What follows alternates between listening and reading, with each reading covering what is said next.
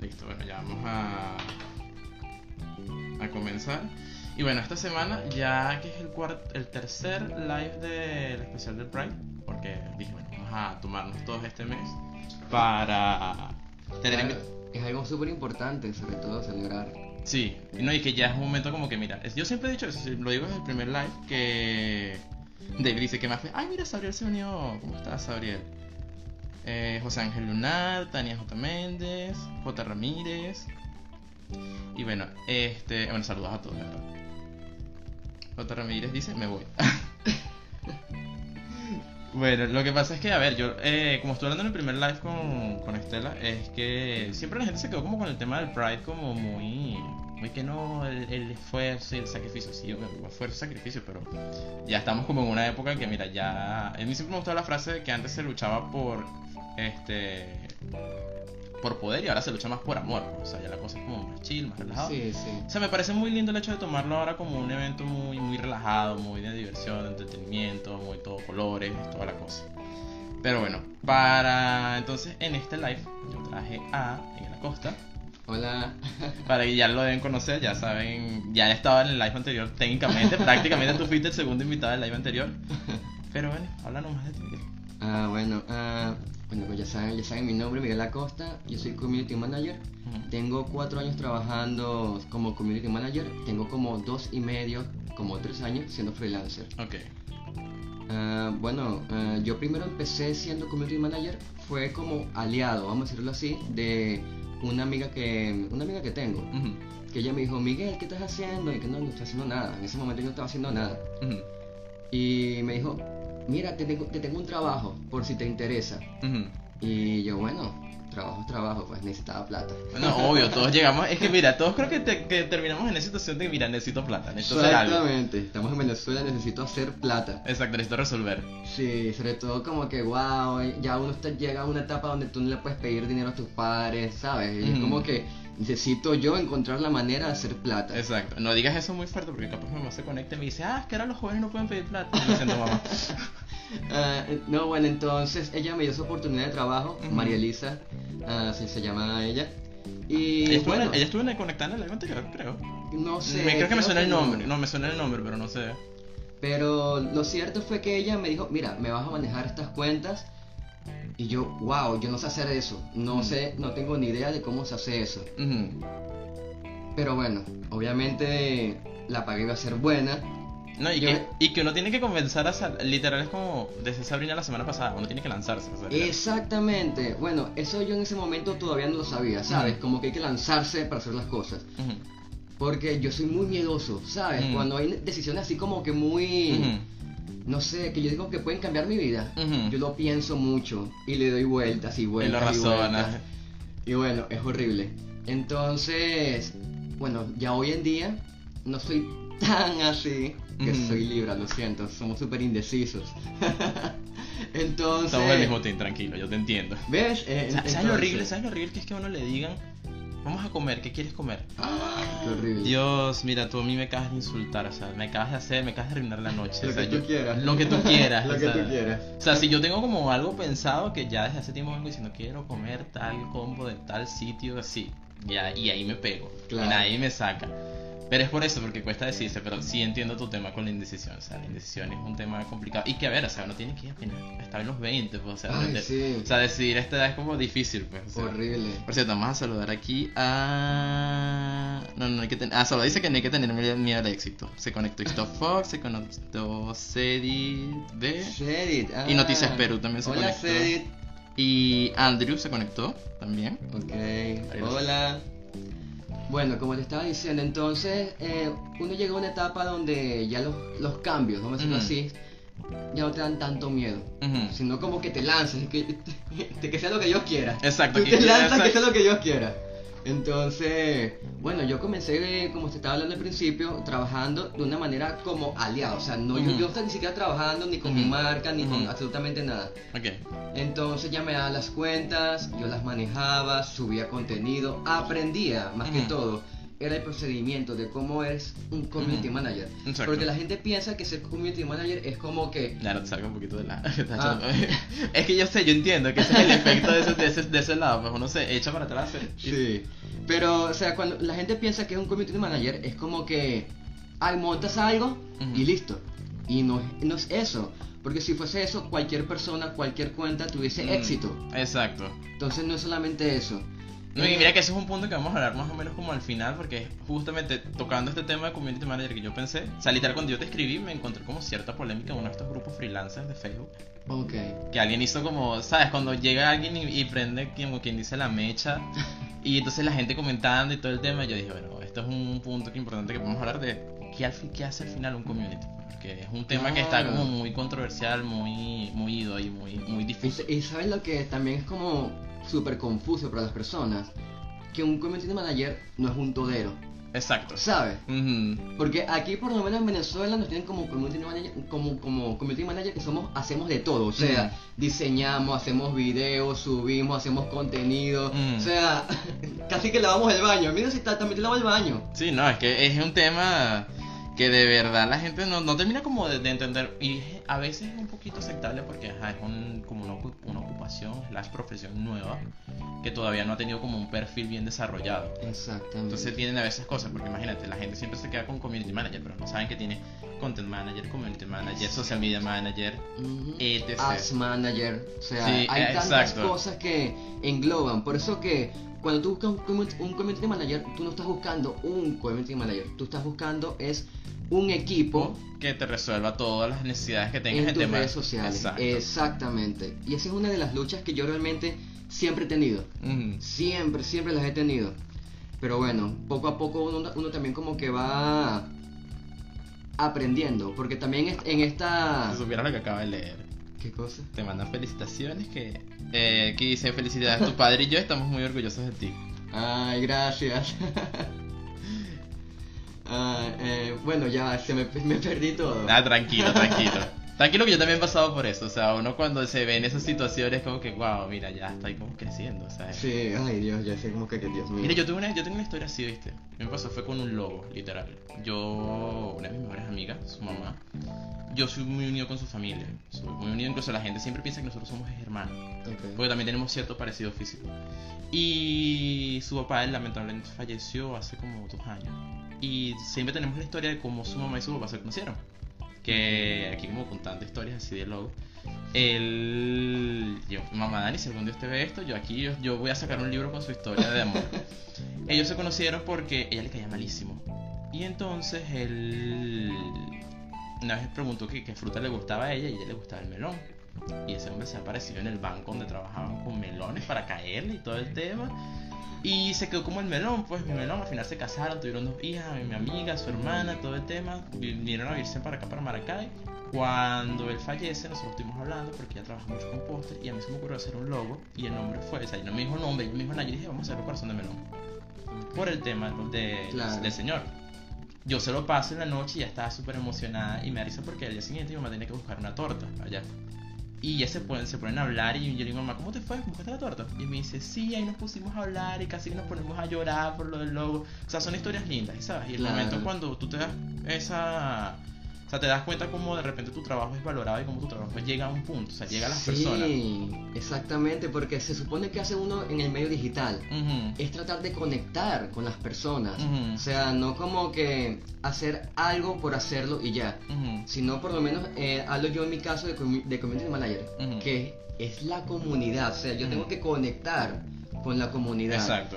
Cosa que es difícil. Es difícil, es muy Ujú. difícil, pero para todo hay un público. Exacto. Así que por eso yo, obviamente, estudiando, revisando, no sé, digamos, las tendencias, todo eso, uno como que también va como transformándose con la, también, también como, como, como te digo, con la tendencia, porque Exacto, y todo vas a- cambia. Exacto, y vas empatizando con el mercado. Exactamente. Porque eso es una de las características importantes del community. O sea, el community tiene que saber empatizar con el mercado. Y, Exactamente. Por cierto, pausa técnica. eh, saludos a Only Nieves, a Ellen Moore, Estela, que ya está conectado. Eh, Ah, se lo notó Enzo también. este, amigo. ¿eh, ¿Qué más aquí? Es que, bueno, sí que aquí dicen el community no es un diseñador, es verdad. Y Enzo. Exactamente, no es ningún diseñador. Lo que Exacto. pasa es como ah, es muy extraño porque yo no sé en qué momento dijeron que un community era un diseñador. Son cosas totalmente opuestas. Ujú. O sea, un community no tiene que saber diseñar, pero un diseñador sí puede ser community, por decirlo así. Exacto. Pero entonces esa es digamos la lucha y la existe en todo el mundo. Por eso es una, es una profesión tan nueva. Exacto, que no tiene un perfil definido. Exactamente, y la gente lo desconoce mucho. Exacto. Por eso siempre, mira, necesito un community. Entonces, ¿qué necesitas? Pues, Ajá, ¿qué necesitas? Ujú. Esto, esto, esto, esto, ta, ta. Y como, Ya, pero tú no necesitas un community nada más. Tú necesitas, es como que dices tú, todo un equipo necesitas un community, un diseñador. un Y me ha media. tocado, me ha tocado decirlo. Ajá. Porque, o sea, tú preguntas, ok, yo te ofrezco esto. No, pero yo quiero esto, esto, esto, esto y esto. Y yo, mira, tú no necesitas un community. Tú necesitas un, un equipo de marketing. Exactamente. Entonces es complicado. Y lo- con los clientes obviamente son los que tienen el dinero. Y esta es la idea retrógrada. Mira, aquí te mandan a decir, y los diseñadores tampoco somos communities para que, porfa. No, obviamente, pero Exacto. lo puede ser. Exacto. Es más fácil ser para un diseñador ser community. Sí, no, aunque supieras que también está un poquito, para mí en particular, es el tema de, del el ideal de la persona. Por ejemplo, hay gente que realmente es diseñador y le agrada mucho el trabajo freelancer y es para estar, como quien dice eso, en la distancia del cliente. O sea, mira, Claro. toma, dame, hasta aquí llegamos a nuestra relación laboral. Claro, bueno, por lo menos así es Sabrina, pues, de que ya es como que toma y dame ya, Chao, chao. me fui. Yo por lo menos me tengo que casar con ellos. Yo soy así, supiera, yo en particular, por eso es que a veces me cuesta un poquito el trabajo freelancer, porque yo soy muy de ir al negocio, cómo estás, para ver, como le dije a Sabrina, mira, para probar aquí que tienes, ay, esto es chévere. o sea, yo soy muy de, de entablar como relación con los clientes, por eso Claro. es que a veces tal vez me he alejado un poquito de community aquí en Venezuela, porque de repente me he encontrado con clientes que, mira, no. No, de verdad, y me he quedado como quien dice con los más cercanos, pues, Claro. con, los que, con los que he entablado como una relación. Pero mira, antes de que sigamos aquí, porque nosotros estamos yéndonos ya, ya nosotros estamos aquí terminando el live, echando todos los cuentos. ¿Cómo nos conocimos nosotros? Porque a mí mucha gente me ha escrito hoy como que tú lo conoces, tú lo conoces. Yo sí, Ay, yo Dios. conozco a Miguel hace como que Wow, que Como cinco. ocho, no, cinco. o sea. Cinco. Yo Yo, me- yo tenía 17 años, imagínate. ¿Tienes 17 cuando nos conocimos? Sí, ¿Te acuerdas de la edad? claro, me acuerdo de edad, Ah. pero de más nada. no, obvio. Eso fue entonces hace como si tienes ahorita 22, ¿no? 24. 24, entonces no, somos de... bastante tiempo. Sí, mal de matemática, no sé cuánto es eso. Por eso pues, ay, voy, a, voy, a, voy a quemar horriblemente a nuestro. Que ¿Cuántos que son? Ay, ay miren, vamos aquí más aquí te está escribiendo. Este. Ay, me salí del live. Este. Eh. Bueno, aquí que me carguen, yo me volví a unir, no me, no me Ah, está cargando. se unió también mi primo y mi tío. Sí, Dios mío, está y- toda mi familia aquí. Sí, no, bueno, eso es chévere, eso es lindo Sí, que te sí, apoye. está bien. Está Leo, que es un amigo mío. Casualmente yo estaba hablando con teléfono, por teléfono con él ahorita. Ok. Y bueno, entonces, imagínate, más de 5 años que nos conocimos. Y nos conocimos por un tema así súper random. Me acuerdo, Sí. es que ese día yo, yo, yo creo que yo casi ni te escuché hablar. Es que cuando yo te escuché a ti por primera vez hablar así, me recuerdo, como te dije ahorita, me recordaste mucho a un amigo. Y fue como que, ay, mira, extraño mi mano, ¿dónde está Ay, mano? mira, Lo que pasa es que cuando yo llego a un, digamos, un grupo nuevo, Ajá. Para mí es muy difícil conectar, muy Ujú. difícil. Ujú. Pero ya cuando agarro la caída, bueno. Sí. No, sí, es que yo me acuerdo que ese día, ese, que ese día fue súper cómico. Íbamos al cine Y nos fuimos al cine. y nos fuimos al cine. O sea, yo me terminé yendo por toda Maracay persiguiendo papas fritas, a ver dónde conseguíamos papas fritas. Me fui con una amiga y yo no sé se fueron ustedes, de verdad. O sea, yo sé que, no, imagínate, yo Yo llegué, no me acuerdo. yo llegué tarde, yo llegué tarde. Aunque creo que después fuimos a casa de Melanie, si no me equivoco. Ah, ustedes fueron a casa de Melanie. Creo, creo, pero es que ya pasó tantos años que no, no recuerdo muy bien. Ujú. No, a mí me parece porque Melanie no se, es la no se conectaba, ella me, me estuvo, estuvo reaccionando a las publicaciones. Pero sí, y me da risa porque me pareció muy chistoso lo pequeño que es el mundo. pues, porque entonces, Claro. entonces yo te conozco a ti por una persona, pero de repente en mi otro círculo de amistades también veo que estás relacionado ahí por Sabrina. Sí. Y entonces estoy viendo como varias conexiones, varios temas, y yo digo, wow. Y... Eso es como el networking. Ay, sí, pero a mí me da risa cuando la gente me dice, es que no, yo conozco a mucha gente en Maracay. Y yo no, no, no quieres conocer a mucha gente en Maracay. O sea, el mundo es muy, o sea, Maracay es una servilleta. Sí, O sea, y que lo digan, y que lo digan los que están en el live. O sea, que digan si Maracay es o no una servilleta, de verdad. Totalmente. Y bueno, este, entonces ahorita te estás dedicando es a todo el tema del community, pero, community. pero más de manera freelance. Freelancer, no, aunque de hecho yo siempre fui, eh, fui freelancer, o sea, en ningún momento fue como que lo que yo hacía como digamos que yo iba a un negocio, mira, les vamos a hacer, le tomaba fotos las cosas. No. nada de eso. Siempre fue o- online con clientes de afuera. Ok. Me acuerdo que, eh, bueno, yo estuve informándome sobre las páginas freelancers. Tú sabes que hay varias. Sí, sí. Está, está Fiverr, Upwork, eh, Workana, Freelancer. Gurú. Exacto, hay muchas. Mira, yo estuve intentando en Workana. En Workana nunca me salió nada de trabajo. Cuando yo decidí Ajá. como separarme de la alianza que yo tenía, Ajá. yo nunca conseguí trabajo en Workana. De hecho me pareció súper difícil. Yo decía, wow, pero estoy prácticamente regalando mi trabajo y aún así no me lo compra. Pero Sí. es que crecer en las páginas freelancer es horrible. Es horrible las es primeras complicado. veces. Es como tú dijiste en el live anterior, o sea, es un tema de constancia. Exacto, exactamente, ahí, ahí, ahí, ahí voy. O sea, entonces después también eh, fui con Upwork. Ok. Con Upwork, me, o sea, creo que peor que, que Workana, porque en Workana por lo menos, digamos, una persona me escribía y tal, Ajá. pero ajá, después quedamos en, en nada. Ok. Hasta que yo tenía mi cuenta de Fiverr, Ok. Yo ofrecí allí traducciones, Ok. pasa que nunca tuve ni una. Ah, es que no, no yo hice la tarea. Yo hice la tarea, yo encontré tu perfil y vi, vi lo que haces, cuánto tiempo más o menos Mm. tienes. Y entonces vi que sí tenías el tema de traducción. Mencionaste en alguna parte de tu perfil tema de traducciones. Ajá, exactamente. Eh, entonces yo por lo menos eh, tenía ese perfil desde el 2017, imagínate, de que estoy en Fiverr. Pero después, como a los años, fue que yo como me decidí, no sé, como ser freelancer. Ok. De que, wow, ya sé hacer, digamos, lo que la tarea de un community, sé Ok. hacer lo básico, o sea, puedo- eh, te- tengo que seguir aprendiendo y todo eso, pero ya sabía. O sea, no necesitaba como tener a alguien que me dijera qué hacer. Exacto. Yo sabía qué hacer. Entonces, por lo menos en Fiverr, fue donde yo tuve la oportunidad de tener mis primeros trabajos. Me acuerdo que eh, fue un cliente de Estados Unidos, de Chicago, me acuerdo y todo, que se llamaba Campo Alegre, que era un DJ. La, la cosa era súper cómica porque el DJ lo que buscaba, en vez de buscar cosas como fiestas y tal, ¿sabes? Como una discoteca, Ajá. pues así, buscaba era mujeres en traje de baño o con poca ropa. Ay, pero es que superas que ese es el mal del community en Venezuela desde hace mucho tiempo. Mire, yo tengo historias con eso. No historias mías en particular, sino las cuentas que uno se, que uno se entera en los diplomados y esas cosas. Yo me acuerdo cuando yo comencé mi diplomado, aquí vamos a hablar aquí vamos a decir nombres, y no, porque esto ya es algo que es dominio público. Yo recuerdo que literal tenía mi clase, creo que era con Cesmaris Vázquez. Si en algún punto que conoces a Cesmaris. Eh, creo, que fue, creo que fue la primera clase, la segunda clase que tenía yo con ellos. Y hubo el escándalo y el tema de la gente de Pancitos, no sé si te enteraste. Wow, no. La cuenta de Pancitos la llevaba Israel. Israel. Y Wow, entonces- No, no, no me sé ese cuento. Mira, el cuento fue de que. La cosa fue de que eh, ellos hicieron como una dinámica de que, ay, etiquétanos y compartimos tu foto. Y comparten la foto de, obviamente, la amiga con bastantes atributos y motivos, donde Ok. la cámara la tenía aquí y lo menos que se viera el pan.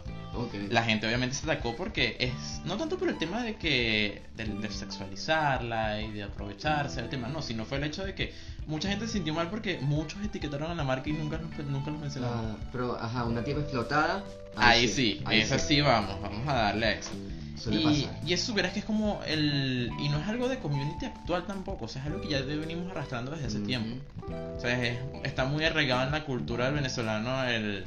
O sea, es como un, un tema de, de- de sexualizar las, las, Sí. las, las campañas y todo Lo eso. que pasa es que también tiene como que el shit metido como que, wow, el sexo vende. Ujú, Y es como que eh, las, todas las cosas se venden, o sea. Exacto. O sea, no solamente el sexo. Pero bueno, entonces lo que resulta, a él, a él le gustaba, yo le decía, mira, tengo una propuesta, Ujú, que si de gente bailando, tomándose que si unos tragos y tal, lo otro. Pero él quería eran mujeres en traje de baño. Ok.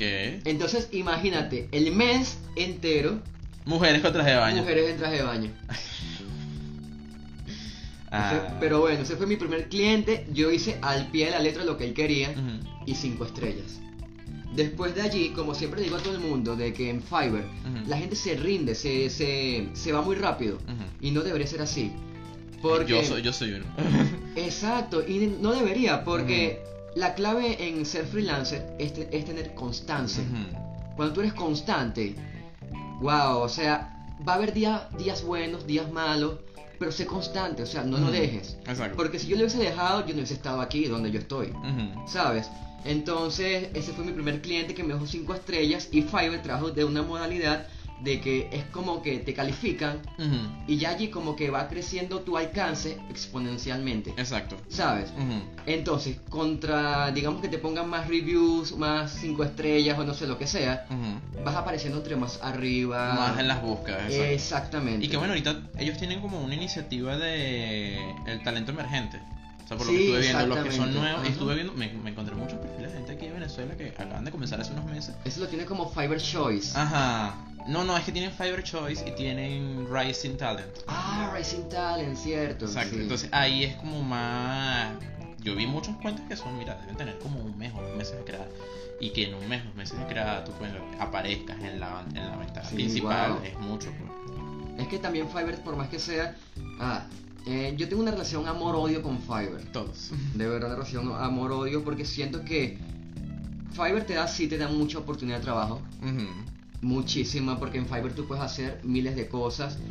Pero sobre todo sobre Community Manager que yo he estado revisando. Yo siempre reviso. Todos los días me meto y pongo en Fiverr Community Manager. Me voy yo de primerito y es como que, ok, está bien. Chévere. Pero también veo, ¿sabes? A las personas, muchísima gente de Venezuela. Sí. O sea, Por cierto, voy a soltar un momentico el teléfono para estar pendiente porque el mío está como. No quiere mostrarme nada.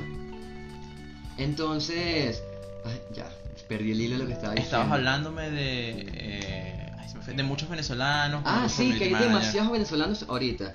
O sea, yo no tengo ningún problema con eso, pero no sé. eh, también veo que hay venezolanos que regalan el trabajo. Ahí es Mm. donde tengo problemas. Exacto. No con que seas venezolano. Porque, o sea, Exacto, porque hay, hay una gran diferencia entre de repente buscar las primeras reviews. Que las primeras reviews es, mira, hay que hacerlo. yo regalé mi trabajo. Ese es el del DJ. Ajá. Yo me acuerdo que al mes le cobré 30 dólares. No, ahora. 30 dólares y le trabajé todo ese mes y eran ¿cuántos posts? Dos posts diarios. O sea, fueron 60 posts. Nah, ahora. Le echaste. Hay panqueca. O sea, no sé qué hace panqueca aquí, pero. Ah, en- entonces, pero gracias a eso, a esa review, fue que yo fui como que me llegaron más clientes, poco a poco fui subiendo los precios y bueno, me, me di cuenta de que, como te estaba diciendo, de los venezolanos, de que están cobrando una miseria Exacto. por un trabajo que es cansón, la gente piensa que de verdad como que es publicar algo y ya, cuando no es así. Entonces lo, eh, eh, me, me han llegado muchos clientes como, mira, tú eres de Venezuela, Ujú. cóbrame tanto. Y yo que, tú, no- tú no me tienes que decir cuánto voy a cobrar. Exacto. Yo soy el que te digo cuánto voy a cobrar. Exacto. Entonces que no, está muy caro. Bueno, busques otra persona. Así con todo respeto. Yo no... Aunque incluso en Fiverr ahí es donde quería llegar con la parte que es injusta. Hace como un mes y medio me llegó un cliente que era un español y ruso. O sea, él me dice, eh, yo tengo un paquete en Fiverr que son de 5 dólares, que eso es como el gancho. O sea, como la prueba. El paquete de prueba que son 3 posts. O sea, yo mando a hacer 3 posts, ah, ¿te gustaron? Bueno, califícame mis 5 estrellas. Ujú. Pero ya con eso yo engancho al cliente. Exacto. Porque a veces los clientes, como no te conocen, no conocen tu trabajo, No confían. no confían. Exacto. Entonces, mira, no sé cómo diseñas y tal, lo otro, pero yo lo que hago, ofrezco eso. A mí no me importan esos 5 dólares. No me importan. A mí lo que me importa es captar el, El cliente. cliente. Exacto. Entonces, el, el ruso, español, me dice, mira, te voy, eh, estoy interesado en trabajar contigo. Y digo, no, bueno, perfecto. Cuando pueda me, me avisa y empezamos. Ujú. Pasó como tres días y que, mira, ya tengo el dinero. Ujú. Me, me da esta risa. Porque ya, ya por ahí ya sabes que hay un tema, pues, o sea. y que ya tengo el, el dinero. Entonces me dice, yo le paso el- los paquetes, los paquetes reales. Ujú. Entonces que mira, pero eso no es lo, pri- eso es lo, lo- lo que tú estás ofreciendo en Fiverr. Que sí es lo que estoy ofreciendo. O sea, aquí están los paquetes, el estándar y el premium. Ujú. Pero tu perfil dice 5 dólares. Obvio, pero ese es el le- lea, señor, lea lo que dice. Él no quiso nada. O sea, entonces me dijo, ah, ah, me, me empezó a decir como que, ¿tú cómo vas a cobrar que si 100, ciento y tantos dólares por, por algo así si tú te estás muriendo de hambre en Venezuela? Ay, Dios. Así me dijo. Qué fuerte. Así me dijo. Entonces, ¿qué fue lo que hice yo? Yo le dije como, mira, si no puedes pagar mi trabajo, buscas otra persona. Exacto. El tipo se endemonió, literal, se endemonió al siguiente día veo una sanción de Fiverr. Ajá. Ento- Entonces me quitaron el nivel que tenía en Fiverr, ¿Qué nivel tenías? nivel 1. Ah, nivel 1. Ah, pero ya lo tienes otra vez, ¿no? Sí, ya lo tengo otra vez, Ajá. menos mal. Eh, tenía el, ese- el nivel, me lo quitaron por ese tipo que se quejó por yo haberle dicho eso. Lo cual no fue nada como él me dijo a mí, porque hasta me insultó.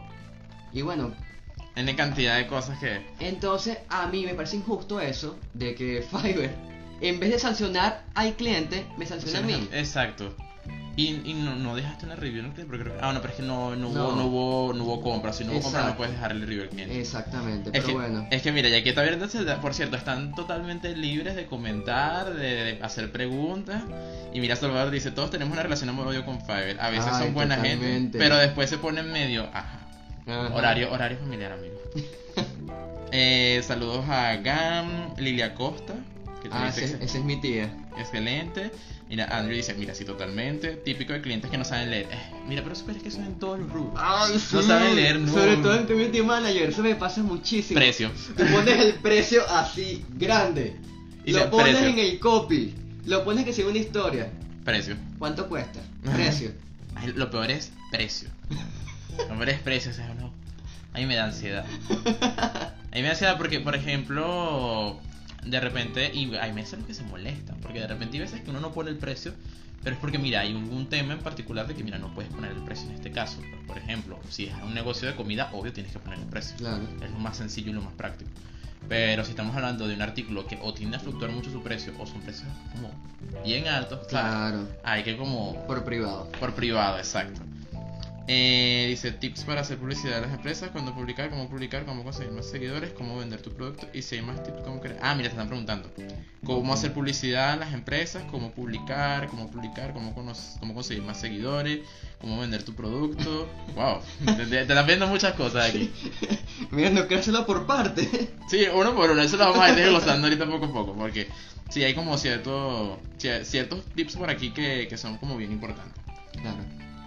Eh, pero entonces sí, o sea, ese tema por lo menos con los clientes pasa.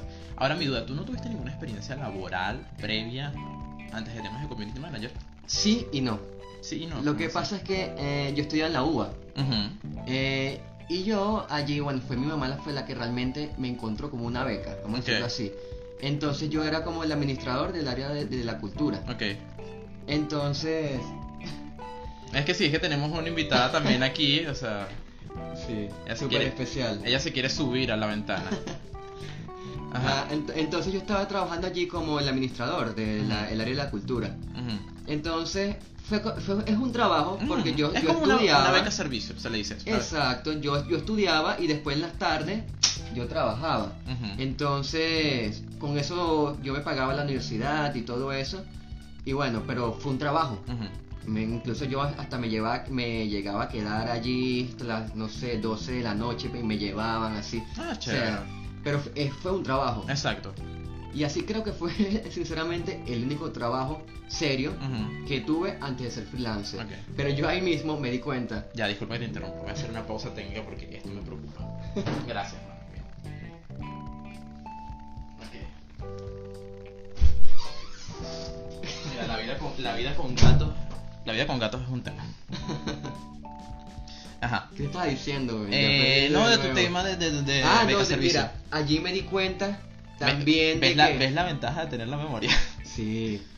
Allí me di cuenta de, de que no quiero trabajar para alguien más, porque por más que sea la jefa, porque era mi jefa, ella nos trataba como quisiera a todos. Y ahí por lo menos yo me di cuenta, wow, yo, te- yo tengo que trabajar de otra forma donde no tenga jefes que, te- que me humillen o que me hagan sentir Mm. mal y todo eso. Y bueno, poco a poco se fue dando y descubrí obviamente lo que era ser freelancer. Exacto. Mira, yo por lo menos, yo siempre repito esa historia y me da risa. Salvador dice, la vida sin gatos no es vida. Mira, sí. Es, es chévere, es una relación también amor-odio con los gatos, pues, porque te hacen desastre. Literalmente, lo estuviera viendo, estaba tumbándome los Dice allí, precio, cuánto cobras y por qué tan caro, típico. Ay, sí. Típico. O si no te dicen lo típico de eso, te va a quedar, nunca, no vas a contratar a nadie, no sé qué más. Si no quieres trabajar, dilo. Sí, ay no. Mira, el gato es el mejor amigo del señor gráfico, ¿tú crees eso? Yo digo Bueno, que- yo no soy diseñador gráfico, no pero sé. conoces, pero conoces. Tienes a, tienes a Sabrina ahí. Ah, bueno, Sabrina tiene una gata. Ah, no, Sabrina tiene favela, ¿verdad? Favela. Imagínate, yo tengo tres. Ay, wow. O sea, bueno, ya tú las viste, ya fueron Sí, las tres. sí. Eh, ahora se me fue el hilo. Eh, lo que te iba a decir, no tuviste como ese contacto previo como tal con, con un trabajo oficial que no haya sido esa beca servicio. No, no, no, Bueno, no tuve. menos- bueno, yo tuve, como quien dice, mi, siempre digo, mi, mi revelación en estas áreas fue el tema que dije, mira, a mí me gusta el internet, yo vivo todo el día metido en el teléfono, en la computadora, haciendo algo. Hay algo aquí que me va a servir para generar dinero. O sea, Sí. algo me debe servir para generar dinero y así fue que llegué a esto. O sea, fue, Claro. como, fue como que la vida te dijo, mira, aquí, pues, te llegó el mensaje, anda a tal reunión de trabajo, ahí es el sitio. Mm. Eh, y conociste el trabajo como freelancer fue investigando, o sea, Yo y, mismo. bueno, y- exacto, y por la experiencia de esta amiga. Exacto, pero o sea, era una experiencia muy básica, ¿sabes? Ok. Cuando yo comienzo a ser freelancer yo mismo. Miguel Acosta representándose, wow, ahí yo me di cuenta, aprendí muchas cosas yo mismo. Fue, fue algo como empírico, vamos a decirlo así. O sea, no es que yo haya estudiado y tal, lo otro para eso. No fue algo empírico, como mira, esto se hace así, fui viendo, digamos, videos. Hasta que llegué a cierto punto donde, mira, vamos a hacer un curso, una certificación y tal, lo otro. E hice un par, como tres cursos. ok. Pero cuando yo los hice, era como que, wow, esto es muy básico. Yo ya sé todo esto. O sea, nada realmente me aportó. De hecho, me acuerdo que mi tía, que creo que está viendo este live, ella me dice, mira Miguel, ah, están dando un curso de Community Manager para, Ujú. que, para que asistas y tal, lo otro. Y yo, bueno, voy a ir. Ujú. Cuando voy, ah, todo era lo básico, o sea, te enseñar cómo que si cómo entrar a Instagram, cómo entrar a Facebook, cómo publicar. Y yo como que, No, y sabes lo que yo he aprendido de esos cursos, diplomados y todo eso, que al final lo más valioso a veces en esos sitios no es tanto el conocimiento que te dan, sino el networking que haces. claro, que bueno, a mí no me funcionó ninguno de los cursos. serio? Ni en ninguno, no sé por qué. No, yo sí, yo sí establecí como muchos nexos, personas que con las cuales todavía mantengo contacto y mi primer trabajo como tal en una agencia fue gracias a una profesora también Mari, la misma Ujú. profesora del cuento de Israel. Ok. Ella fue un día y me dijo, mira, ¿tú estás ocupado? Yo le dije, mira, no, estoy a tu total disposición. Y me dice, mira, es que tenemos una gente en Miami, se llama Good Marketing y tal, saluditos. Eh, si en algún punto lo ven.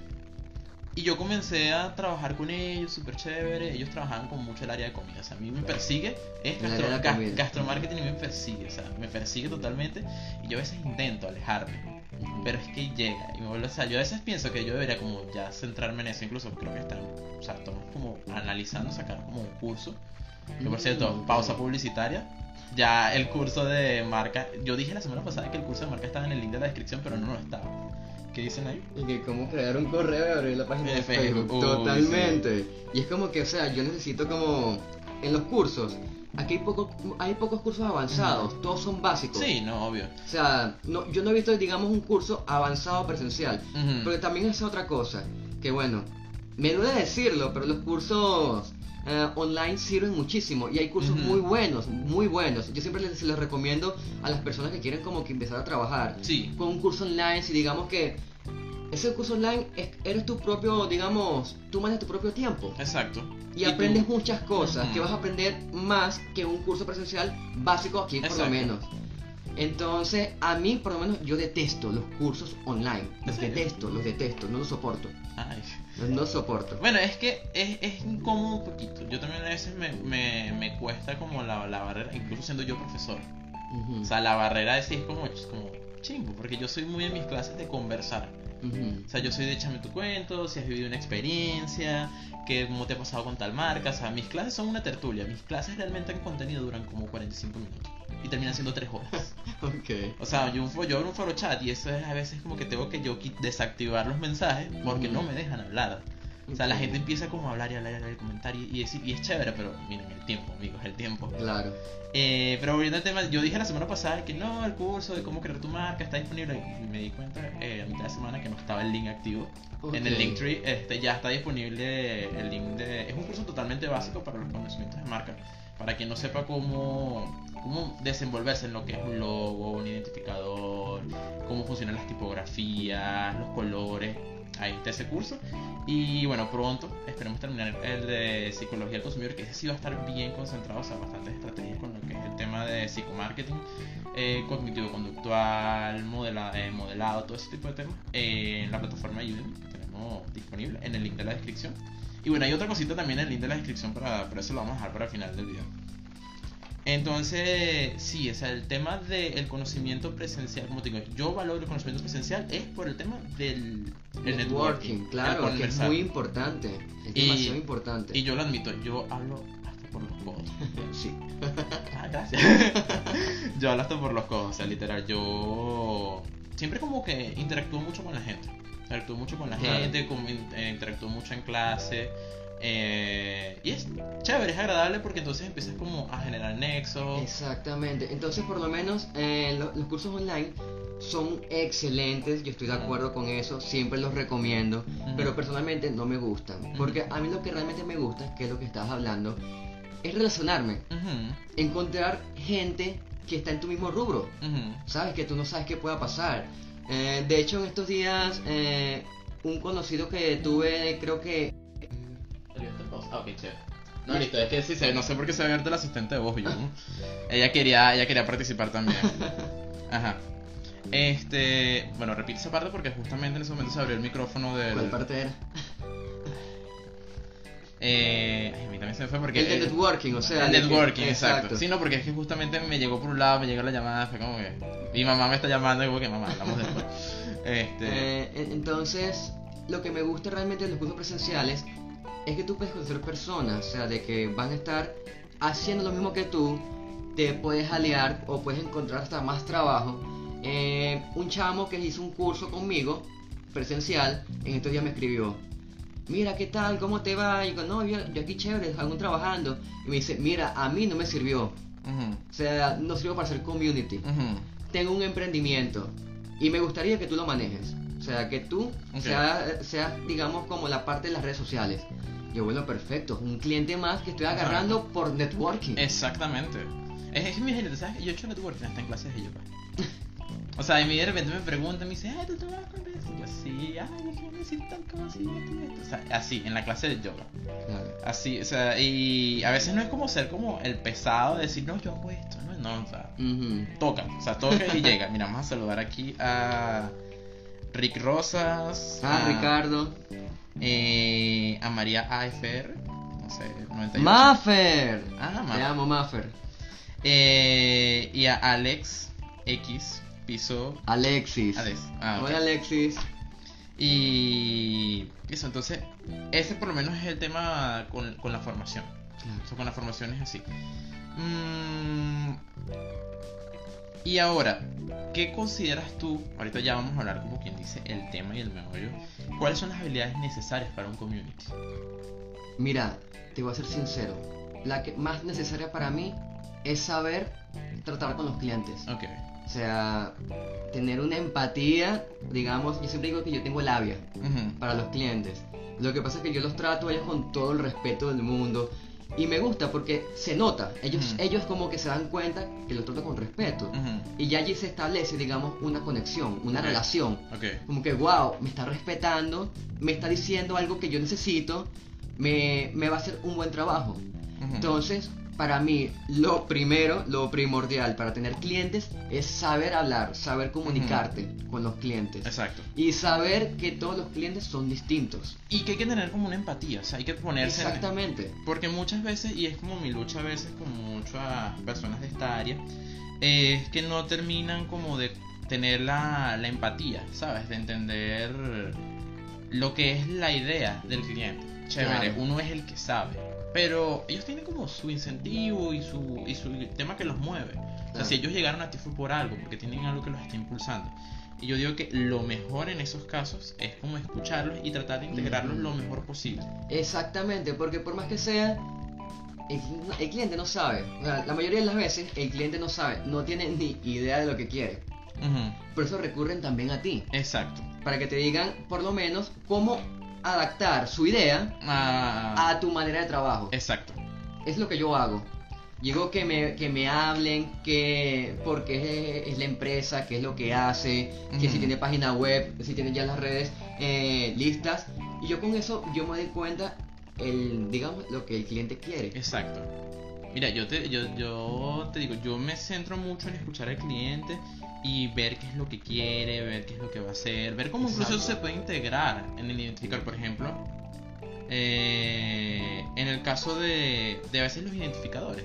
O sea, incluir ciertos elementos, yo por ejemplo, la historia de Corazón de Melón, o sea, literalmente es un identificador que es, incluso ahorita hicimos como un, renovamos un poquito la marca porque vamos a hablar porque prácticamente es un negocio eh, familiar entre nosotros, ya somos casi como familia. Y el tema es cómo hacer de que también el cliente se sienta como que es parte de su proyecto. Claro, por eso como tú mismo dijiste, o sea, integración. Hay que integrar mi trabajo, digamos trabajo, mi trabajo con la idea del cliente. Exacto, la iniciativa, porque sabes qué chimbo, tener como, porque me ha pasado, me han llegado clientes. Totalmente el control, o que... No, no, no, me han llegado clientes que les han hecho trabajo que no se sienten realmente feliz con ellos. Entonces, ¿cómo esperas que la marca monetice o haga algo si el cliente tampoco se siente a gusto como se ve? Es como que tú le digas a alguien, mira, vas a ir a trabajar, pero te vas a poner esta ropa que no te gusta. Claro. Obviamente no se va a sentir bien, se va a sentir desagradable. Por eso yo también soy como un poquito en contra de los uniformes. Eh, y eso por ahí, pues, o sea, yo es lo que, lo que veo desde esa perspectiva. De que el cliente tiene que sentirse como cómodo con lo que está haciendo. Claro, y, y, o sea, y también es tu deber, o sea, Ujú. hacer que el cliente se sienta cómodo. Exacto. O sea, eh, yo entiendo que a veces puede, pueden haber clientes que no, no sé, no compagines con ellos, no conectes, y está bien. Pero lo que siempre hay que hacer Es tratar de conectar, porque si ellos te están buscando es por algo, Exacto. no porque, porque si no lo hicieran ellos. Exacto. Y- o capaz lo hacen ellos y está mal. Ujú, Porque necesitan a alguien que sea un profesional que los ayude. Entonces, primordialmente lo que yo recomiendo es saber entender la idea de tu cliente, Exacto. saber comunicarte con él y saber también qué decirle. Exacto. Todo eso, o sea, la clave es, la es una buena comunicación. Y ya por allí, lo demás son cosas que sí, detallitos. Y fluye, no, y fluye. Y yo- Exacto. Yo, por ejemplo, yo he tenido, tengo una experiencia con un cliente que me pasó, o sea, eso fue una odisea, literal, porque el cliente ya venía como con un identificador. Y tú no has visto estas etiquetas que van en los carros, que son como una mancha de pintura, Ajá. pero con la bandera de Venezuela. sí, Ese sí. era su logo. Y el nombre de la, de la empresa. O sea, yo no hallaba. Y, él, y lo peor es que al cliente le encantaba, le fascinaba. Ay, O sea, le fascinaba y me daba cosita porque se, se le veía la emoción que eso era lo que él quería. Y mira, eso fueron reuniones, charlas. Yo tuve que reunir al equipo de trabajo completo, mostrarle una diapositiva, porque esto sería mejor, darle más propuestas. Y al final sí accedieron a cambiar, se accedieron a cambiar, pero Al fin, menos mal. Sí, no, se- sí, o sea, fue un tema, fue un tema total, o sea, pero es el hecho de que eso es más difícil, cuando ya vienen como con una un Sí, concepto previo y se es- enamoran. Es, es como que hacer que el cliente desaprenda, ¿sabes? Desaprenda todo eso. Pero es que ese es el también el trabajo de uno, ¿sabes? Sí, Uno cuando ya hay que asumirlo, hay sí, que no, asumirlo. Y que uno tiene la responsabilidad. Exactamente. Porque al final que esa marca monetiza es responsabilidad de uno. Exactamente. Eso fue, siempre pienso yo que fue uno de mis errores al comienzo. Dejar que el cliente como que hiciera desastre, hiciera rubiera y al final... Ay, rubiera, me siento como, como mi abuela, una cosa así. Eh, dejar que el cliente hiciera lo que quisiera y al final no, no hubo retorno y al final se perdió ese trabajo.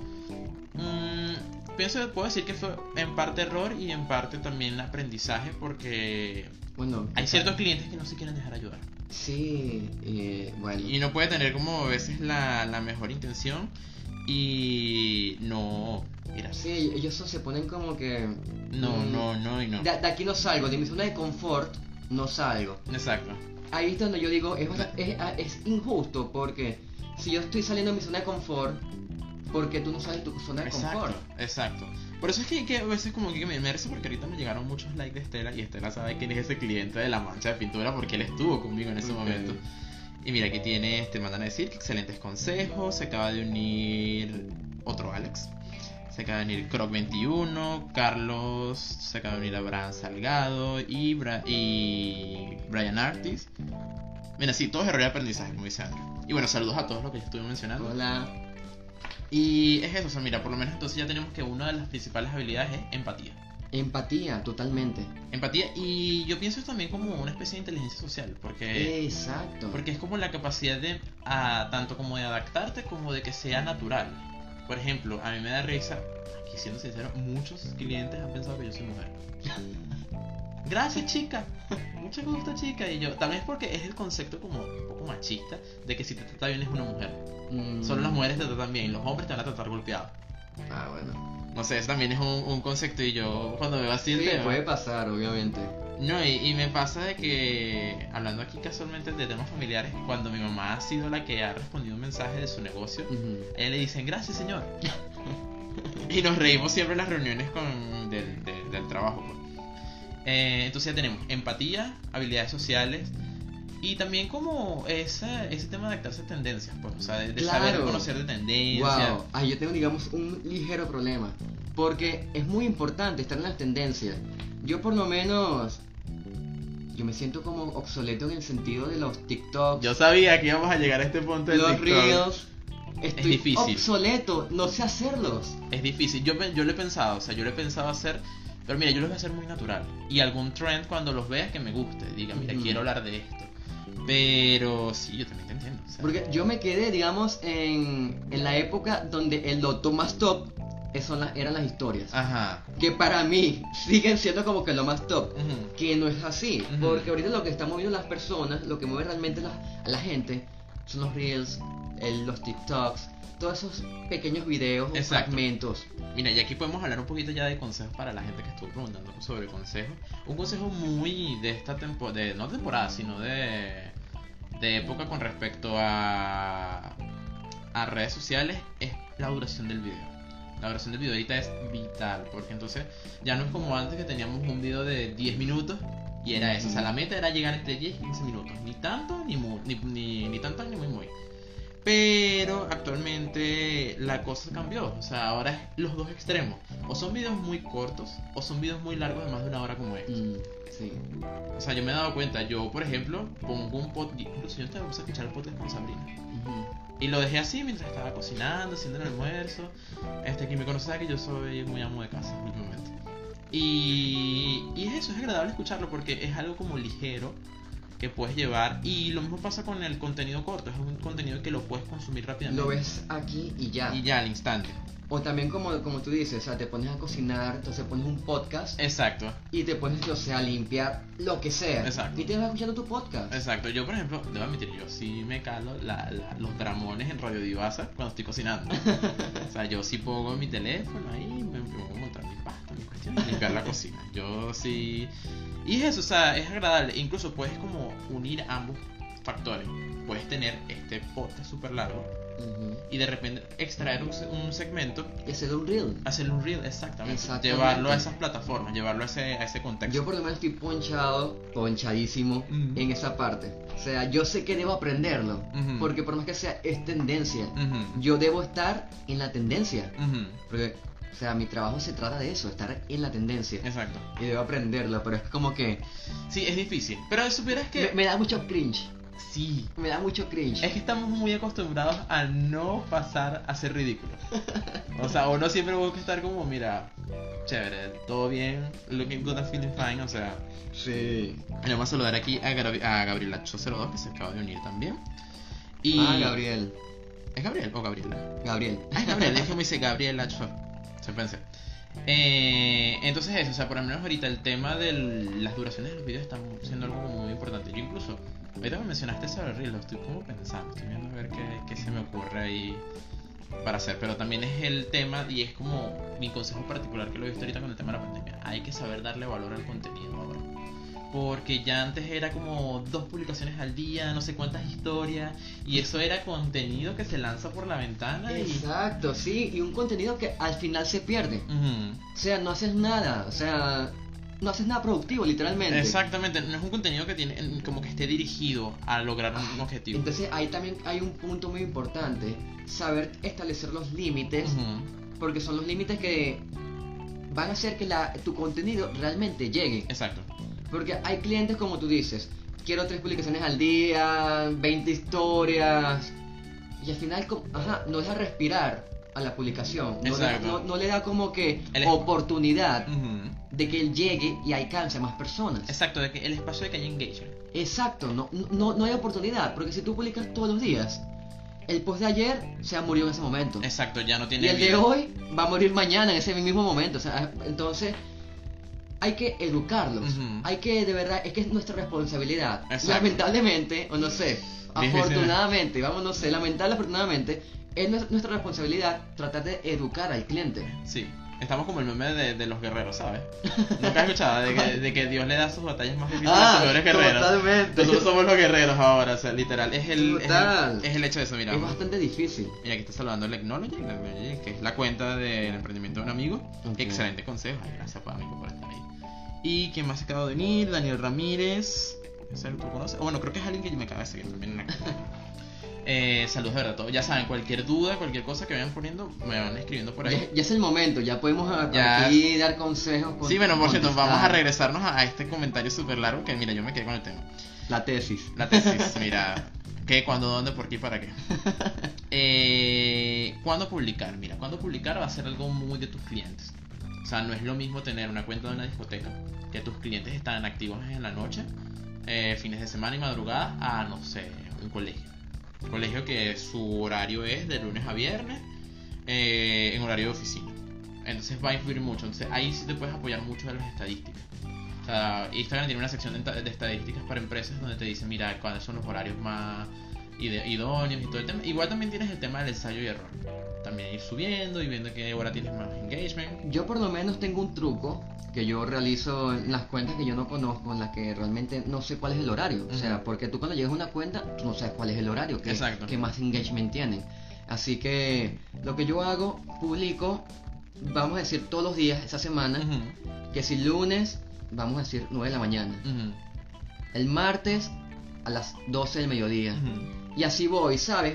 Publicando a horas distintas. Exacto, para ir tanteando el terreno. Exactamente, tanteando. Entonces, lo que tú haces con eso, al final de la semana, cuando llega, digamos, el domingo, el lunes, tú haces las estadísticas de Instagram y ahí te va a decir qué hora y qué día tuvo más interacción. Entonces ya por allí te, te puedes dar cuenta, mira, el lunes le llegó que sí a 10 personas, pero el martes, que publiqué, digamos, a las 12 del mediodía, le llegó a 40.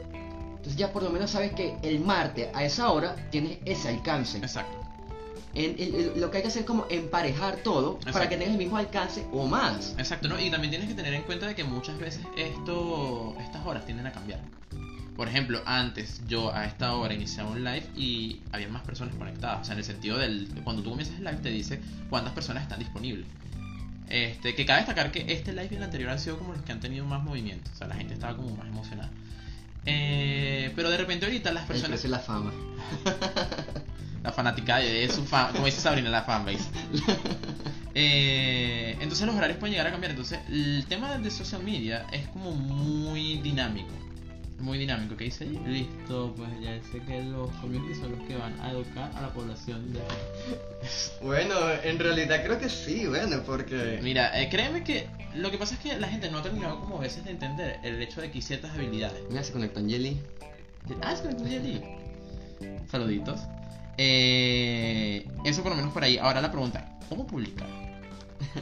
¿Cómo publicar? Esa es una pregunta como bien ambigua, porque Sí. para mí cómo publicar yo lo veo mucho desde la perspectiva de de, de qué formato usar. Si usar carruseles, si usar historias, si usar posts. Sí, esa, yo también lo tomé por allí, justamente por allí. Bueno, ah, mi consejo para eso es que hay algo que a mí me gusta usar mucho que se llama la venta indirecta. Ok. Lo cual tú vas creando contenido ah, de acorde, vamos a poner, por ejemplo, productos de para el cabello. Que si un champú, no sé, L'Oreal, lo que sea. No publicar todos los días el champú, el champú, el champú, el champú y el champú. Sino que publicas el jabón. El champú, el jabón, los beneficios que tiene el champú de antes y después de un cliente, los, testimonios, o sea, Exacto, eso es más como inbound marketing. O exactamente. sea, el atraer a la persona con características del tema. Exactamente, exactamente. Entonces, eso generalmente para mí me funciona muchísimo. Sí, no, es que es súper útil y es como la, la base, pues, la traerlos Exacto. con contenido de valor que ellos digan, mira, me interesa porque esto. Porque es que pasa si tú publicas por lo menos todos los días el mismo champú. La gente se aburre. La gente se aburre, te deja de seguir, ya no te lee. Exacto. Entonces mientras mira el champú, ay mira este champú será bueno. Y al siguiente día como beneficios del champú. Ujú. Wow, mira este champú me deja el cabello liso, no sé, me quita los, los- los nudos y tal, lo otro. Ujú. Y entonces así tú estás atrayendo, o sea, estás vendiendo. Exacto. Lo estás vendiendo. El champú sí está vendiendo el champú. Exacto. ¿Me, me explico? Sí, exacto. No les vendes, los enamoras, los atraes. Exacto. Eh, pero por ejemplo, yo desde, el- desde la perspectiva de. ¿Qué dicen allá? La fanbase. Ah, los Miguel. A, mi, a, a ese sí está, más- está más difícil. Miguel Nators. Miguel Nators. No, sé. Miguel Nators, algo así. o sea, es que la de Sabrina era Sabrinators. No, sí, es Miguel Nators. Miguel Nators. Ah, ok. Mira, eh, pero con respecto a los formatos, mira, pienso que el tema de los formatos ha cambiado mucho. Antes la gente tenía el tema de una publicación al día. Ahorita en el feed tú ves como, cuando mucho, tres publicaciones a la semana. O sea, hay que Es disminuir. deber ser. Sí, pero es que se pierde demasiado contenido. O sea, literal, una publicación no debería morir en 24 horas. o sea, No debería. y el costo, o sea, los costos de producción no, no da, no da la base. Las historias, ser, ser como más naturales y apelar mucho. eh, las historias son más para buscar interacción. Exactamente. De eso justamente ayer mi primo, cuando yo le dije que, mira, eh, le pasé, puse el flyer de, de, de aquí, Starketing, eh, en WhatsApp. Entonces mi primo me preguntó so- sobre las historias y todo eso. Y yo lo que, lo que le dije fue, mira, primero que nada, las historias son para generar, como tú estás diciendo, la interacción. Exacto. Ahorita Instagram tiene muchas cosas que tú puedes utilizar, que si las encuestas, las Mm. preguntas, o sea, muchas cosas que puedes, aprovecharlas. O sea, no solamente como pa- para que tú subas una selfie tuya y pongas como, no sé, dime algo, Ujú. sino digamos en los negocios. Hablemos. Aburrido, solo, ¿no? O sea, también tienes que generar como conversación porque hay muchos temas que a la gente les llaman la atención. O sea, hay muchas. Mira, se, se acaba de venir Sabrina. Ay, Sabrina. Hablando, habla- estamos hablando justamente de ahorita. Sí, pero ya, no- ya no me los pases, Sabrina. No, no, no, no más de Sabrina. Eh, eso por lo menos por ahí. Ahora, los Reels slash TikToks. Guau. Tema álgido, tema álgido porque, mira, yo he visto mucha gente que últimamente ha optado en Reels de grabar sus productos y hacer como, Sí. como la maniobra y subirlo como Reels. Porque, ¿qué pasa? Como es una nueva herramienta, tiene una más, herramienta muy famosa ahorita, o sea, Y tiene más es la más famosa. tiene más exposición. Exacto. Pero por favor, empresas, no caigan en la trampa de hacer memes o unirse a las tendencias de manera obligada. Pues es como, esto no están los memes Se ve forzado. No, los memes de empresas son horribles. De, de empresas, no sé, pero yo en estos días vi una cosa como, ¿sabes? El negrito como que hace como... Ajá. La cosa era como una, una cosa Cuando- de unos carros o no sé. Cuando no nos compras los carros a nosotros. Exacto. Es muy, es muy antinatural. Es muy Exacto, antinatural. es muy forzado, se sentía muy forzado. Sí, da- eso sí da cringe. Cringe. Hashtag cringe. Cringe, exacto. Eh, ¿Cómo publicar? ¿Cómo conseguir más seguidores? Mira, esto Ay, es. qué nervios, Miguel La Ángel. La Little Coasters. wow. Y de verdad no sé quién está, quién se conectó realmente. La, la edad, la cosa. eh, eh, ¿qué más- qué me estaba diciendo? Ajá, ¿cómo, cómo, cómo conseguir más seguidores? Yo siempre tengo una situación muy chistosa con los seguidores. Yo tengo una muy problemática. ¿En pero- serio? Mira, yo con los seguidores, yo siempre he dicho, mira, ¿de qué te sirve tener 10.000 seguidores si no te compras ni 5? ¿Y qué dice? Hola bebé, soy fan de Mike. Mira, verdad es que tú para mí te quedaste Mike. Ah, bueno, sí, bueno. Es que sí. yo te, te conocí como Mike y yo me quedé Sí. todo Mike. Así me decían. Ah, Y después, después maduré. tranquila. Nadie te va a juzgar porque te digan Mike. Pero en mi, a mi parecer con los seguidores, mira, de nada te sirve tener 10.000 seguidores si no lo están comprando. O sea, estás creando contenido para fantasmas, literal. Exactamente. Prefiero tener mil seguidores que sí sean como más fieles, más dedicados a tu contenido. Así sea, mira, sea que compartan tu contenido. Porque esto es otra cosa, la Exacto. comunidad no es necesaria. Una cosa es comunidad y una cosa es comprador. Son dos cosas totalmente distintas.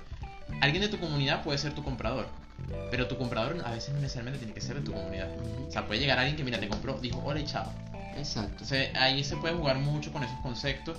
Y a mi parecer pienso de que cuando empiezas a interactuar empiezan a llegar más. Porque Facebook, eh, bueno, Facebook en general con su compendio de empresas, porque ya aquí no podemos decir nada sin que per- no pertenezca Sí, a Facebook, Exactamente. eh, premia mucho la interacción. Premia mucho el hacer de que las personas se queden en la plataforma.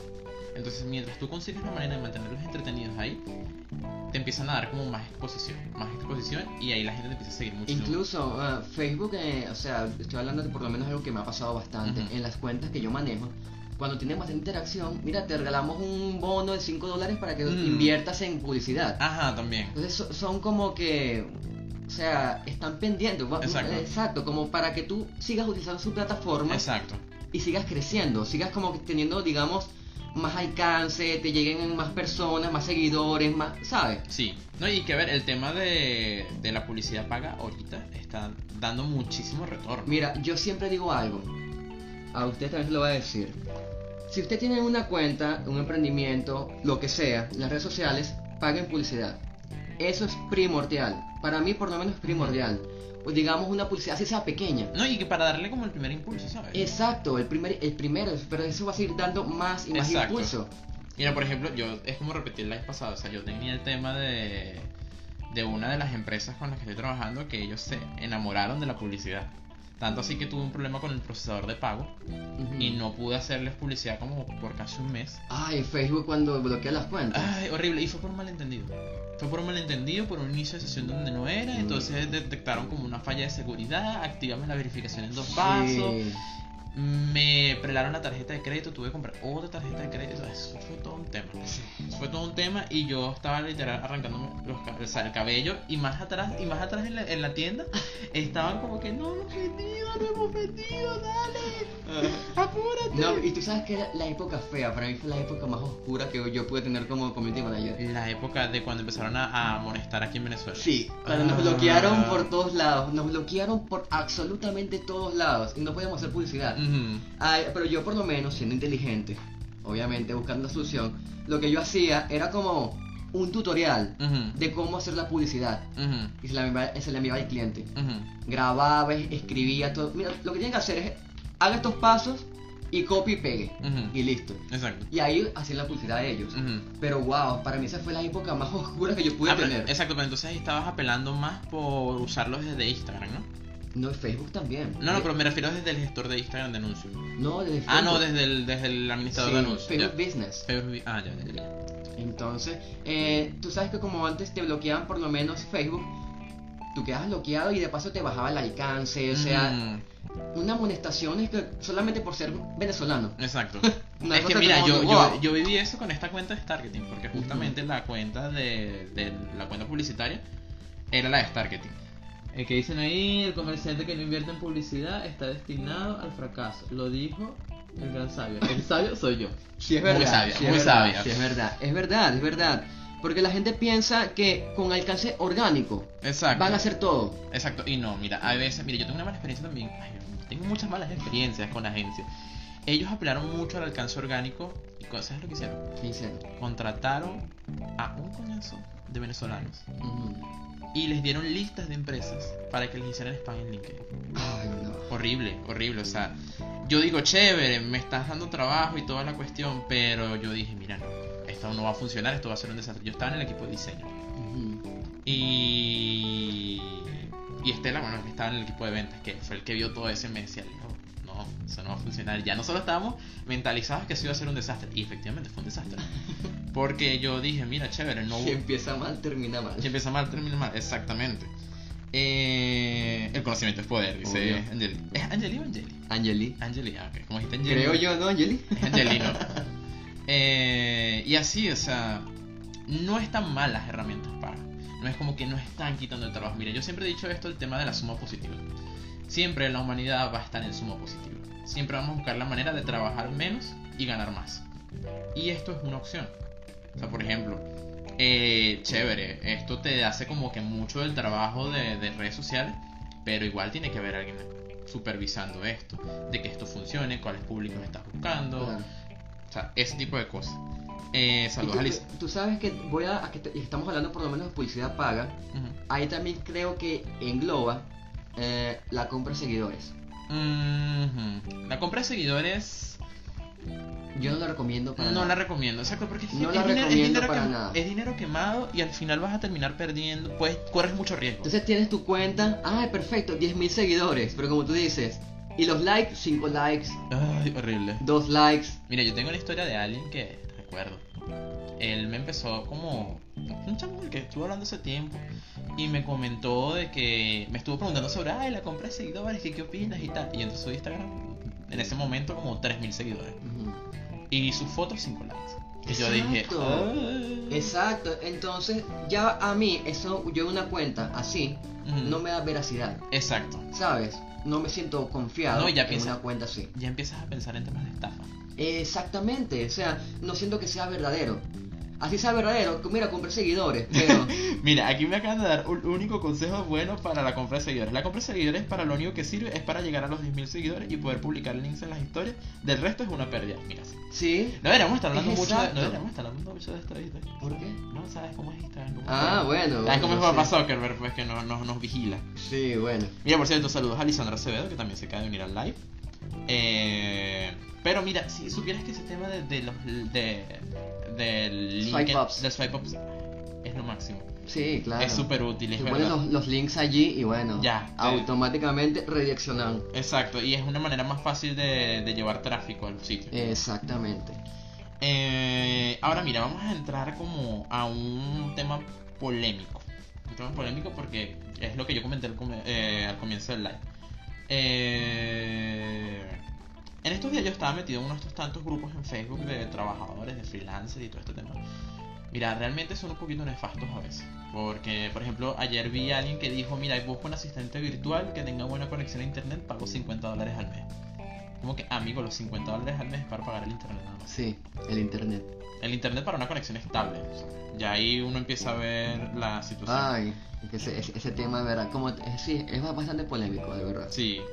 Hay gente que se siente bien inflando sus cifras, supongo que hay que dejarlos tranquilos en su ignorancia mientras no le afecte a uno. Sí, pero a veces corres como el riesgo de que te prenden la cuenta, entonces al final es como que estoy pagando por seguidores, pero no vendo. Exacto, entonces los clientes, bueno, muchos de los clientes que yo por lo menos he tenido, ellos piensan que entre más seguidores vendes más. Exacto. Yo tengo cuentas que tienen 800, 600, 600 seguidores, pero venden todos los días. Exacto. Venden todos los días, o sea, hay gente preguntando y tal, el Mm, otro. Es que tengo una cuenta ahorita actualmente tiene 200 seguidores nada más porque comenzó y estaba como medio turbulento el tema. Y la dueña me dice, mira, yo no sé si parar el tema de redes sociales porque no me doy basto. O sea, no se da basto en el sentido de, es un tema de personal shopper.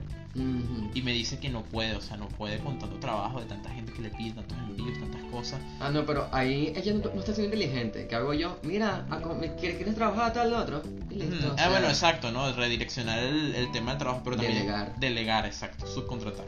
Eso yo, estaba, yo lo estaba hablando con ella, pues, de que hay que empezar a buscar el tema, pero sabes que normalmente el tema de personal shopper, el retorno tiende a ser un poquito más lento. Entonces, sí, un poquito más lento en el sentido de que mientras le llega el producto al cliente, Ah, mientras bueno, paga sí. y todo el tema, entonces por ahí está un poquito lo complicado. Eh, bueno, volviendo al tema del grupo. Ellos estaban hablando, no, no es solo, sino que si tienes 20.000 seguidores porque los compraste y ninguno interactúa o muy pocos y están lo toma como que tu contenido no es de calidad y por eso no lo hacen, eso es verdad. Sí, es verdad, es verdad. Si tienes muchos seguidores y no están interactuando, mira, es como fly, te frena muchísimo. Eh, ahora, el tema de lo que iba a comentar del grupo. Eh, estuvieron preguntando de que por qué los clientes cuando buscan un community manager piden obligatoriamente que sea diseñador gráfico o que sepa diseñar. Y entonces ahí empezó el debate. A mí uno de los comentarios que apareció fue como agridulce, porque en parte sí es como la manera en la cual funciona el mercado. Y la otra es muy como el pensamiento todero. Ah, todero. Sí, entonces alguien dijo, no, es que es lo que demanda el mercado, hay que adaptarse. Mira, no. No, No. porque mira, y al final, ¿sabes? Para man- porque al final el trabajo del community es más como un administrador. Bueno, el community, ese es más el social media. El social media manager es más como el que supervisa, el que da las órdenes y todo el tema. El community es el que interactúa. Y el diseñador es el que crea el Porque por, eso te llamas community. Exacto. O sea, la comunidad. Tú estás a cargo de la comunidad. Exacto, de hacerlos felices a ellos, de atenderlos. Tú eres el que atiende a la gente en esa cuenta. Tú eres como el, el mesero de ellos. Vamos a Exacto, así. más o Estamos en un restaurante, tú eres el mesero. Exacto, entonces tú no ves a un mesero cocinando. No ves a un mesero limpiando. Exacto. O- bueno, en algunos casos sí, pero ya al final de la, de la jornada. Sí, pues. ya al final, pero ya algo no, no- no ves a un mesero, no sé. Pero el mejor ejemplo es el mesero cocinando.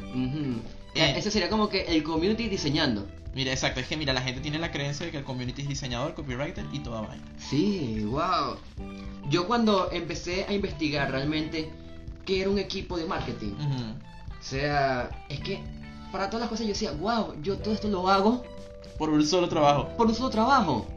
Pero todo lo hago, o sea, hasta el busca- eh, la gente que busca eh, solamente los hashtags, ah, lo, lo- lo de las tendencias, lo de, digamos, el copywriting, el storytelling, Ujú. o sea, hay muchas cosas como que, wow, cada quien tiene un puesto en un... En una empresa, En una empresa. Ujú. Y yo hago todo eso. Exactamente. Es que por eso es que al final, aquí para las personas que tengan empresas y sepan, mira, al final tú contratas a uno. Y si estás pagando realmente lo que corresponde. Eh, ¿Qué dicen allá? No, vamos a esperar. ¿Sabes lo que estoy viendo? Que los de... Échame a Miguel Ángel, ¿no? Sí. Los de Miguel Ángel no me están apareciendo aquí. Me están apareciendo desde allá. Después te explico por qué. Ah, ok, chévere. Eh, ellos, los que pagan realmente el costo, o sea, los que pagan realmente lo que vale el trabajo, eh, no se dan cuenta que o sea, uno está, les da la cara, les dice, se reúne con ellos, pero detrás de uno hay un equipo de trabajo. Claro. O sea, hay un diseñador, hay un, hay un eh, redactor, este, ¿qué más? Hay muchas personas detrás de el cual uno como que, mira, vamos a dividir y vamos a hacer este trabajo, porque realmente la persona también no está como acostumbrada. Eso es lo que yo veo desde ese punto de vista, mucho el trabajo en equipo. Y fue lo que mucha gente comentó, o sea, ahí es donde se potencia el trabajo en equipo. Yo por lo menos como, o sea, yo hoy, hoy en día no hago mucho. Ok. Pero yo tengo mi diseñadora, tengo a mi creadora de contenido, tengo a mis communities. Entonces, o sea, son muy, digamos que lo que yo más hago es ser ads manager. Que yo me Mm, encargo totalmente de la, de la publicidad. Que la función de comer- Exacto. Entonces, es eso, o sea, por más que sea, para hacer un buen trabajo hay que tener un equipo. Exacto. Uno solo no puede hacer todas las cosas. Exacto. Dice, eh, la gente dirá, pero eso es fácil. No es fácil. Es más complicado de lo que piensan cuando realmente te empapas en el tema. Entonces, bueno. Sí, no, y es que incluso, o sea, si fuera tan fácil, los empresarios no buscaran quien lo hiciera. Exacto, lo hicieron ellos mismos. Exacto. Entonces yo ahí lo que estoy viendo fue eso, o sea, es como que mira, hay muchos perfiles y la gente como no está acostumbrada como tal a la a lo que demanda cada perfil, a lo que hace cada perfil como tal, el, la gente se como, como que no, no se acostumbra y piensa que todo es un conglomerado.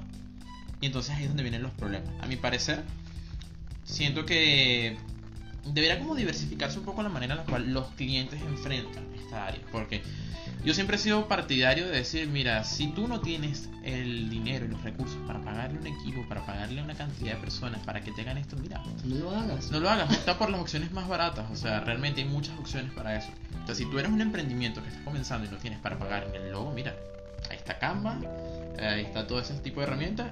Banco de imágenes gratis. o Bancos de imágenes, está Free, si quieres ponerte como un poquito más exquisito está FreePic, que de repente ya ahí si buscas ayuda de un diseñador nada más, entonces por ahí vas, pues por ahí vas trabajando. Eh, y por ahí de, de por ahí se agarra la gente, pues, por ahí Claro. ya pueden empezar a desarrollarse, ya de repente tu emprendimiento es un mediano emprendimiento, un emprendimiento ya creciendo, es una empresa pequeña, bueno ya empiezas a considerar contratar a dos personas Claro. o un freelancer o algo así. Tú te das cuenta que estás teniendo éxito cuando tienes que delegar trabajo. Exacto. O sea, porque es algo bueno. O sea, si necesitas, tienes la necesidad de contratar a alguien, es porque tienes más trabajo del que puedes hacer. Exacto. Lo cual es bueno. O Exacto. sea, no es malo, es, es- es bueno. Entonces lo que debes hacer es con eso, poco a poco, ir contratando a personas. Yo comencé solamente con una diseñadora. Con una diseñadora, una sola y yo hacía todo lo demás. Después poco a poco, haci- haciendo con miedo y todo, me acuerdo que fue Sabrina y todo, fue la que me dijo, ¿por qué tú no contratas a una persona que te ayude si está- estás sufriendo tanto? Y yo como, ay, me da miedo, ¿cómo hago? No sé, Y es que ¿cuánto le pago? No... Es que eso es un tema difícil, ¿oíste? Eso es un tema muy difícil y muy complicado. Yo mismo lo he pasado, he, vivido para ello. Ahorita estoy como un poquito menos desconectado, o sea, un poquito más desconectado del tema de delegar trabajo. Y es por la situación de que yo, por ejemplo, tuve una mala experiencia.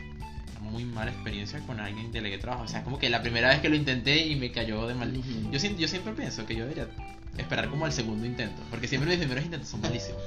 Siempre me consigo algo malo, algo pasa. Y yo contraté una chica. Ujú. La chica nunca respondía, nunca aparecía, nunca... O sea, era todo un desastre, no me hacía bien el trabajo, no sabía hacer nada. Y estaba mucho como esa unión de, ay, amiguitos y la cosa, ese es el otro error. Cuando confunde la amistad, Ah, ¿sabes? con trabajo, como, exacto, "Ay, es eso horrible". horrible. Y, e incluso yo me acuerdo de que cuando hubo un problema, yo dije, mira, yo no puedo seguir trabajando con esta persona, eh, yo no puedo seguir teniéndola aquí porque es- estoy quemando capital, estoy quemando plata, que lo que voy a estar pagando, no sé, los servicios, todas esas cosas, que son muy importantes. ¿Tú puedes creer que hasta el sueldo yo no he hablado más con esa muchacha? No. No, no, y ya después pasaron otras cosas ya personales que dije, Ajá. mira, no, era una persona que ya tenía como que irse. Entonces siempre como el tema de contratar, subcontratar es como, como es un poquito complicado. Sí, es complicado, pero cuando tú le agarras el hilo, Obvio. Dios mío, yo hoy yo no hago casi, casi nada. Exacto. Como que mira, hazme, hazme, hazme, hazme, hazme, sí, sí, sí, ah, perfecto, perfecto, prueba, prueba, prueba. Pero ya yo no hago casi nada. Cuando antes me daba terror, Exacto. Contratar a alguien. Lo que pasa es que también uno viene desde la experiencia de que a uno lo traten mal. Sí. Y uno no quiere que las personas vivan eso. ¿Tú sabes cómo me dicen a mí? El jefe cuchi. ah, Así me dicen a mí, literal. Yo no trato mal a la gente que me trabaja, para nada. Más bien trato de darle oportunidades. Ujú. Mira, no te lo puedo entregar hoy, te lo puedo entregar mañana. Sí, dale, tranquila, Exacto. dale. es que eres libre. El problema, el problema es exactamente que soy libre, ese es el gran problema. Que a veces como que confunden eso, ¿sabes? Mm, Mira, no, no lo puedo enviar hoy, ni mañana, ni pasado, te lo envío, no sé, el viernes que viene. Ya, y es como que... pues, Y yo como que, por lo menos mi diseñadora, ah, ojalá Diana no esté viendo esto, porque... ah, De repente lo ve en cualquier momento. Esto queda diferido, por cierto. Esto va a quedar después en Instagram TV y, y en las plataformas de, de podcast que sí. Spotify Apple Podcast. Ah, ah, Diana, mira, yo te amo. Sinceramente, yo te amo como diseñas. Eres excelente trabajando. Pero Dios mío, entrégame las cosas a tiempo.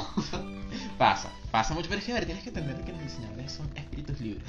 wow, pero es que yo le doy, mira, yo le doy de lunes a viernes para que me entregue. Ujú. Me entrega los viernes en la noche a los sábados. Yo. Yo soy totalmente ese.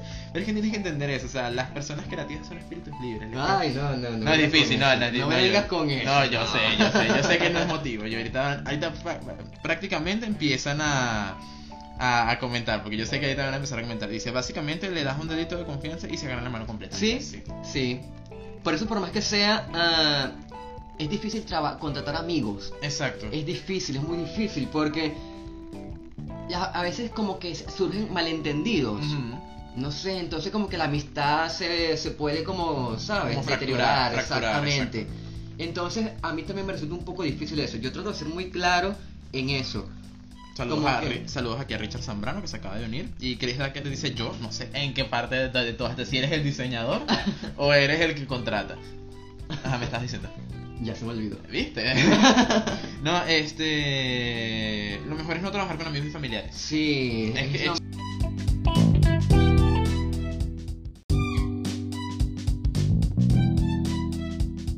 Y bueno, no, no se cayó el internet. Nos quedamos sin batería. Tampoco se fue la luz. Tranquilo, no, todo pasó, fue simplemente una falla técnica. Eh, pero bueno, ya estábamos cerrando, estábamos terminando. Incluso esto va a quedar solamente para el podcast, este pedacito nada más. El resto, o sea, en los live no va a quedar el cierre. O sea, el live en vivo quedó hasta ahí. Y esto nada más va a quedar para los podcasts de, de Spotify y Apple Podcast. Pero bueno, mira, ya creo que con eso ya estábamos, es que ya estábamos cerrando el Sí, tema. lo- ya terminando todo. Sí, es que no dijeron, mira, cállese. Hasta aquí, silencio.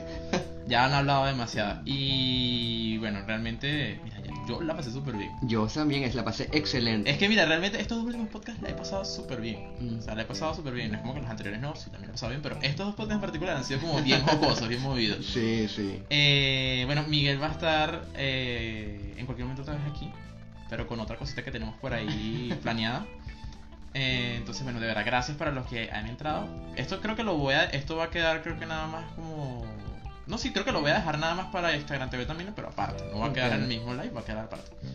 Eh, entonces, bueno, ya saben. Sí, su cuenta. Ah, bueno, ahí como podrán ver también en el flyer es arroba acosta piso morales en. Instagram y también en Fiverr. Ok. Y bueno, me siguen eh, aquí en Starketing Digital. Eh, en Fiverr es Starketing D. Y mi cuenta personal, LeoRRG.